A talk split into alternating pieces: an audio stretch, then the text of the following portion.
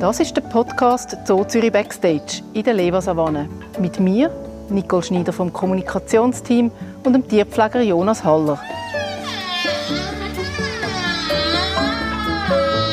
Nein, das ist kein Wahlgesang. Das ist unser kleiner Nashorn aus Schindi, der wirklich Hunger hat. In dieser Folge erfahrt ihr auch, wie unsere Nashörner mit dem Frachtflüger aus Israel angereist sind und wie der Jonas mit diesen fünf Nashörnern arbeitet.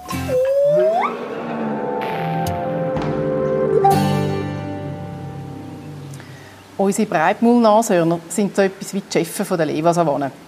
Wenn sie kommen, räumt man besser den Platz. Jonas, du kennst sie, glaube ich, besser als jeder andere im Zoo. Was ist das für eine Truppe? Ja, wir haben momentan fünf Breitmaul-Nashörner. Wir haben zum einen Tanda, sie ist die älteste, die wir haben. Wir haben einen Familienverband da bei uns. Zudem gehört eben Tanda als Mutter mit drei Töchtern. Die eine, die größte ist Teschi, dann haben wir Talatini und noch die unsere junge Ushindi. Und zu dem Familienverband gehört noch ein Halbbruder, der hat zwar nicht die gleiche Mutter, aber den gleichen Vater. Das ist der Rami, unser Jungbulle. Erzähl mal ein bisschen von deinem Alltag mit diesen fünf Schwergewichten.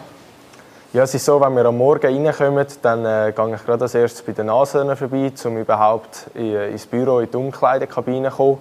Und da in der Regel wird man schon mal begrüßt. Äh, ja, nach der Morgenbesprechung fangen wir eigentlich schon an. Es gibt ein bisschen Pellets, es gibt Heu. Wir schauen mal, wie es geht, ob irgendetwas Spezielles war über die Nacht. Und dann, ja, jeder Tag ist anders. Wir schauen, dass wir möglichst viel Abwechslung haben, dass nicht immer das Gleiche ist. Das heißt, die nicht irgendeinen bestimmten Rhythmus hat. Da kommt es mal dazu, dass wir gerade am Morgen schon ein Training machen. Mal gehen sie auf die Anlage, mal gehen sie auf die Savanne aus am Morgen. Oder wir holen den Sommer durch am Morgen von der Savanne rein. Das ist ganz unterschiedlich. Ich muss vielleicht gerade mal schnell sagen, ich glaube, es ist Teschi da, der bei uns ist. Das ist, ist das der Rami. Das ist der Rami. Genau. Also wir haben den Rami bei uns noch, der mit seinem Horn immer wieder mal so ein bisschen gegen die, die massiven Stangen reibt und das macht das ein bisschen das Dingeln im Hintergrund. Genau. Was, was, was trainieren die mit den Nashörnern? Mit den Nashörnern haben wir ein Target ähm, trainiert. Das heißt, dass sie mit der Oberlippe an einen gewissen Ort kommen. Bei uns ist das ein Tennisball, wo sie dran gehen müssen. Sobald sie das machen, gibt es einen Pfiff. Das ist zum Beispiel gut, um sich ein bisschen positionieren Jetzt sind wir dran, dass noch ein zweites Target ins Spiel kommt. Das nennt man Hüft-Target. So können wir es zum Beispiel seitlich zu uns stellen dass wir es auch überall können, zum Beispiel anlangen, wenn sie mal Wunden haben oder so, dass wir das können uns genauer anschauen können. Blut nehmen machen wir bei ihnen an den Ohren. Das ist so, dass wir zum Beispiel, wenn wir wissen, dass der Tierarzt Blut nehmen tun wir ein, zwei Stunden vor Emlat-Creme drauf. Das kennt man zum Beispiel von uns. Ähm, bei den Piercings oder so tut man das zum Teil an, ist so eine, eine Lokalanästhesie-Creme okay. für auf die Haut, ähm, dass auch sie das nicht so merken. Und sie heben dann auch schön an, da können wir das Blut abstoppen und nachher sauber Blut nehmen. Und so trainieren wir ein bisschen mit ja. ihnen. Also, das, das, haben wir jetzt noch nicht gesagt, aber ihr geht natürlich auch nicht rein, oder? Das genau, ist, wir äh... arbeiten ähm, wie auch bei allen anderen Tieren eigentlich im geschützten Kontakt. Ähm, einfach, wir haben eben den gewissen Kontakt durchs Gitter, wo wir sie mal anlangen zur Untersuchungen oder so. Wir haben auch schon Ultraschall geübt ähm, ja. für ihren Transport Kistentraining, dass sie kennen, dass sie in eine Kiste reingehen. Ein bisschen so Sachen, genau.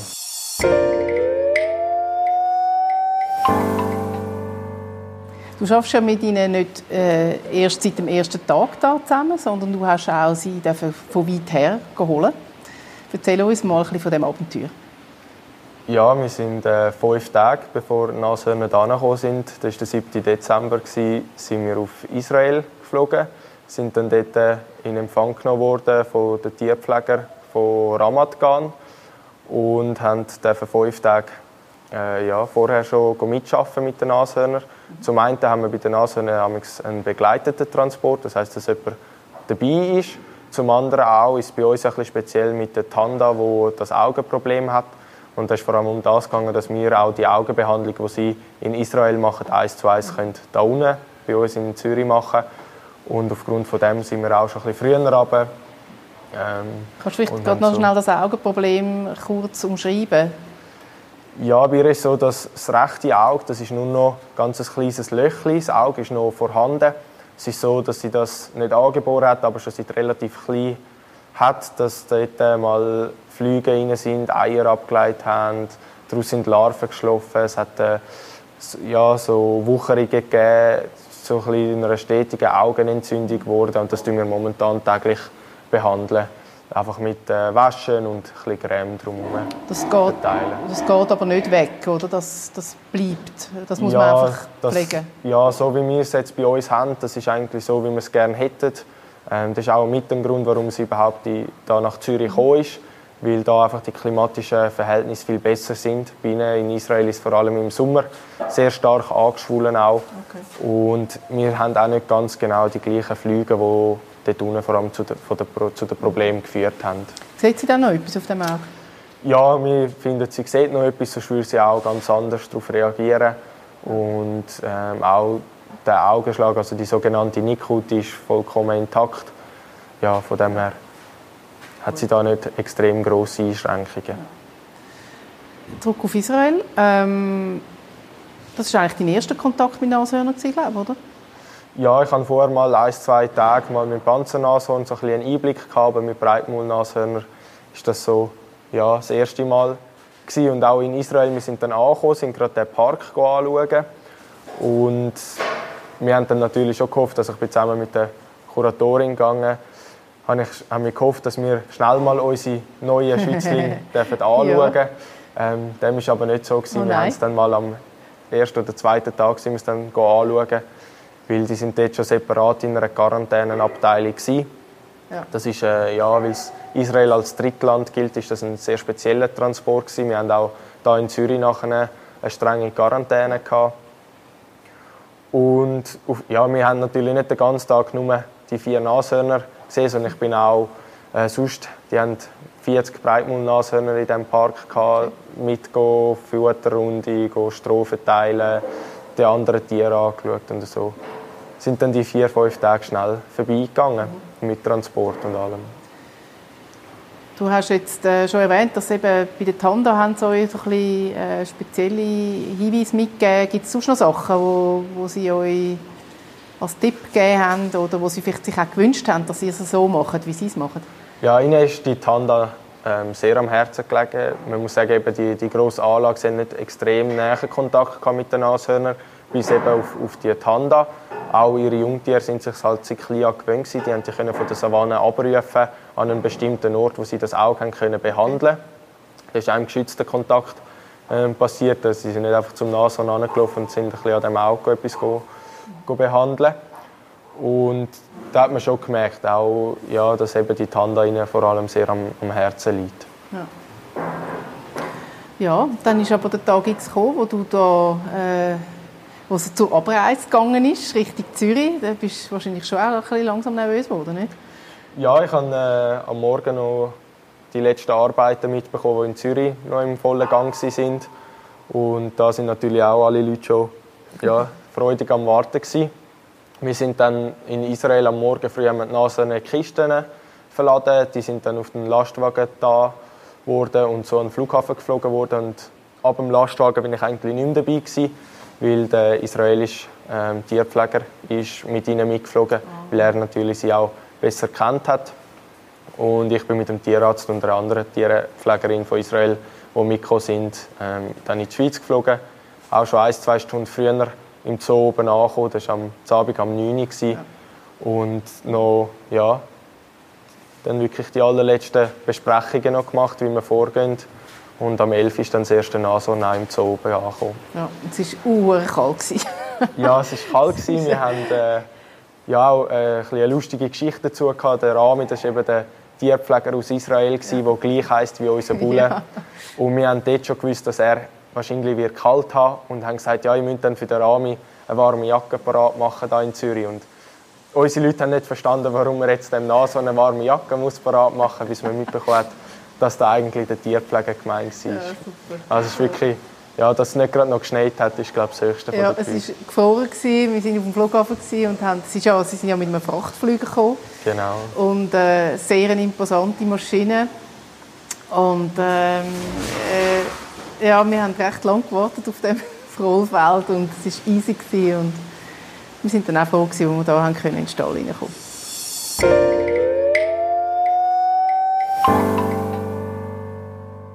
Die Mutter Tanda hat zu dem Zeitpunkt ja bereits eine süße Überraschung dabei gehabt. Sie war nämlich trächtig und äh, eben, du hast gesagt, Duschindi ist äh, ein halbes Jahr später bei uns dann auf die Welt gekommen. Bist du da dabei gewesen, bei der Geburt?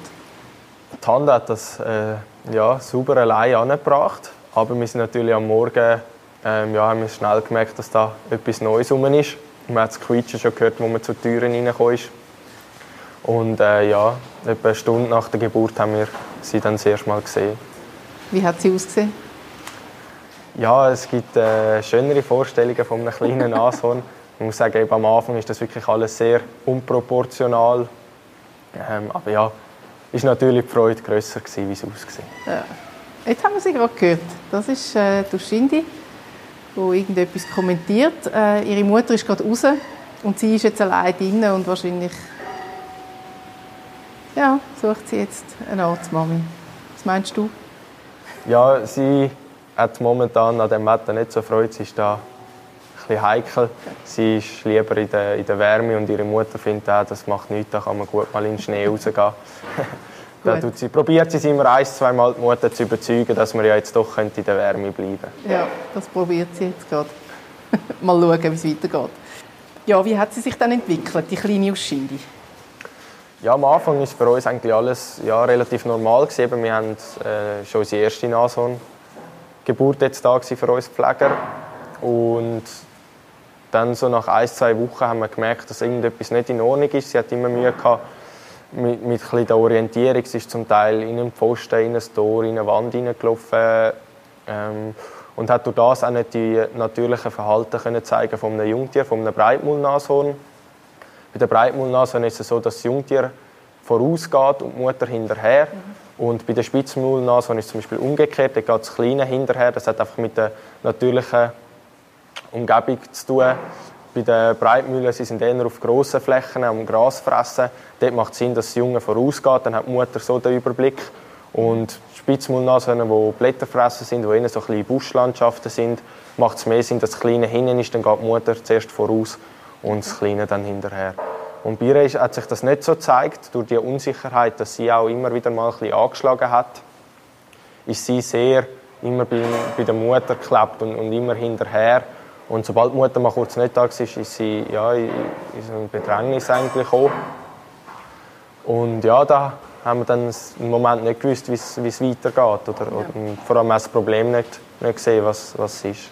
Ja, dann irgendwann hat man ja dann wirklich sich größere Sorgen gemacht und auch ähm, entschieden, wir müssten eine größere Untersuchung machen am Tierspital von der Uni Zürich.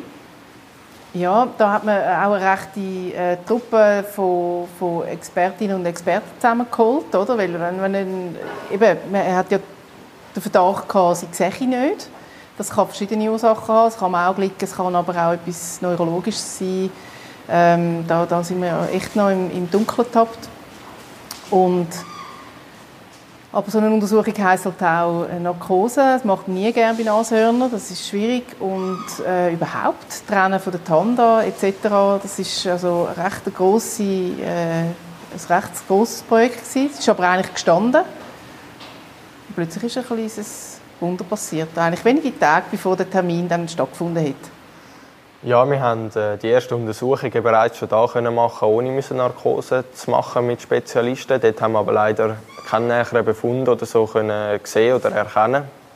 Und für uns hat es dann geheißen, wir müssen einen Schritt weiter gehen, weil wir haben, ja, wollen wissen, was hat sie, gibt es etwas, das man behandeln kann, kann man ihr irgendwie helfen und haben uns so dann entschieden, dass wir äh, alles aufgleisen, um ins Tierspital zu gehen. Eben wie gesagt, das hat äh, bedeutet, dass man eine Narkose muss machen für sie, ähm, Mutter, die da ist und haben dann eigentlich schon recht alles ins Detail geplant und haben dann langsam immer so ein, zwei Wochen vorher angefangen, Verbesserungen zu merken bei der, bei der kleinen Uschindi.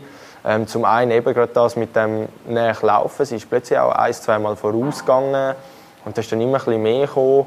Sie ist weniger irgendwo dagegen gelaufen. Wir haben dann nicht gewusst, ja, ist es, weil sie langsam sich auskennt damit und, und irgendwie ein bisschen spezielle Fähigkeiten sich angeeignet hat, dass er so trotzdem können umzugehen damit. Oder ist es wirklich ein besser zu sehen? Auch um das zu testen, haben wir dann einen kleinen Parkour aufgestellt. Wir haben Strohballen verschieden verteilt, um wirklich zu schauen, äh, ist es eben ein Auskennen oder ist es gesehen durch neue Gegenstände. Und so haben wir dann können sehen, dass wirklich ja, je länger es mehr ein, ein gezieltes Ausweichen auch war. Und dann haben wir, glaube ich, ziemlich genau eine Woche, bevor das Ganze losgegangen wäre, haben wir es können, äh, ja, absagen. Und was, was ist deine These, was es war? Wir können es leider nicht sagen.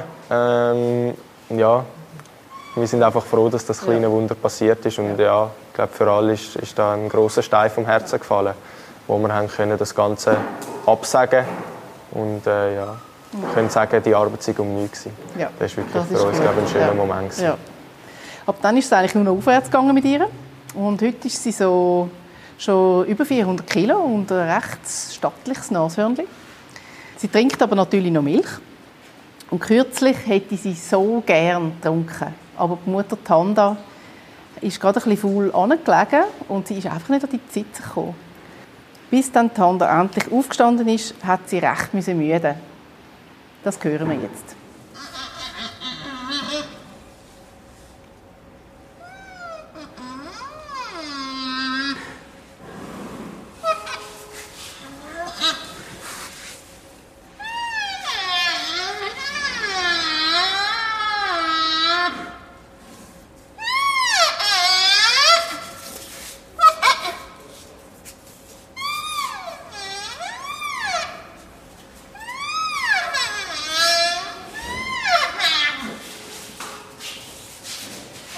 Reden wir ein bisschen vom Horn. Das auffälligste und auch das grösste Horn, also mit etwa 70 cm, trägt ja Honda. Und das ist übrigens kein Nashornlaut, das ist der Zebrahengst, der sich auch noch möchte einbringen Ja, zurück zum Horn. Ähm, seit ich im Original von der unserer Lewa-Savanne im Lewa Wildlife Conservancy in Kenia war, schaue ich auch den Tanda ihres Horn ein mit anderen Augen an. Weil äh, das Horn ist ja leider der Grund, warum die Nashörner so zahlreich und bestialisch abgeschlachtet werden. Wie geht es dir, wenn du die Bilder siehst von so gewilderten Nashörnern? Ja, es sind auf jeden Fall überhaupt keine schönen Bilder. Die werden äh, abgeschlachtet einfach für ihr Horn. Sonst, äh, ja, der Rest wird nachher liegen gelassen. Und ja, eben die Frage ist, warum wird das überhaupt gemacht? Das ist ähm, einfach vor allem auf dem asiatischen Markt ein sehr großes Thema. Das Horn wird angepriesen als Potenzmittel, so als Pulver. Und solange natürlich das dort ja, in diesem Aberglauben ist, weil es ist wissenschaftlich nicht bewiesen, dass es ähm, wirklich zu einer Potenz verhilft, ja, wird das immer so weitergehen. Und der, der Preis vom Horn ist einfach auf dem Schwarzmarkt auch so hoch, dass es sich halt immer noch lohnt, das Nashorn ja, zu wildern. Ja.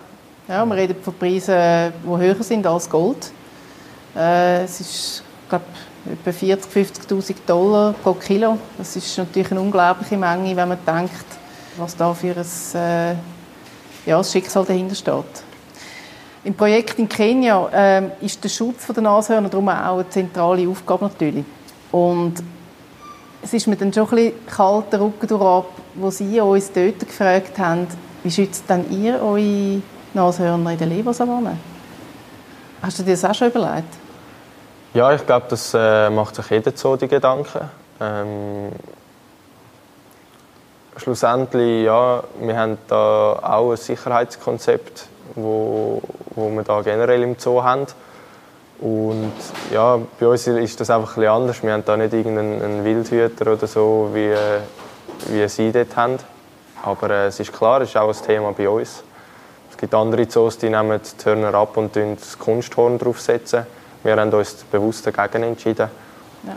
Aber die Gefahr ist unter uns, es ist so. Also es gibt ja auch Einbrüche in Museen wo, oder, oder Museen, die explizit äh, anschreiben, dass es eine Replik ist, ähm, dass es sich nicht lohnt, ähm, das Horn zu holen. Das ist krass. Wäre es für dich auch mal eine Option, in so einem Projekt zu arbeiten? So wie in Afrika jetzt zum Beispiel? Ja. Ja, ich fände es äh, mega lässig, auch mal so etwas zu sehen.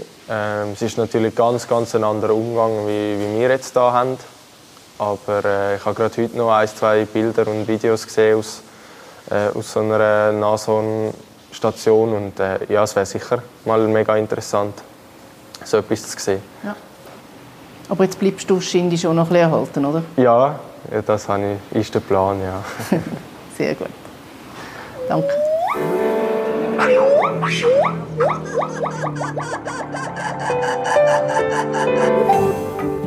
In der nächsten Folge lassen wir die Hyänen reden. Wir hören zu, wie es tönt, wenn sie ihr Revier über die Stockgrenzen aus verteidigen und hören, wie ein Weibli ihr Männchen ins Enkel stellt. Alle fünf Folgen zu der Levasavanne findet ihr auf unserer Webseite zoo.ch-podcast.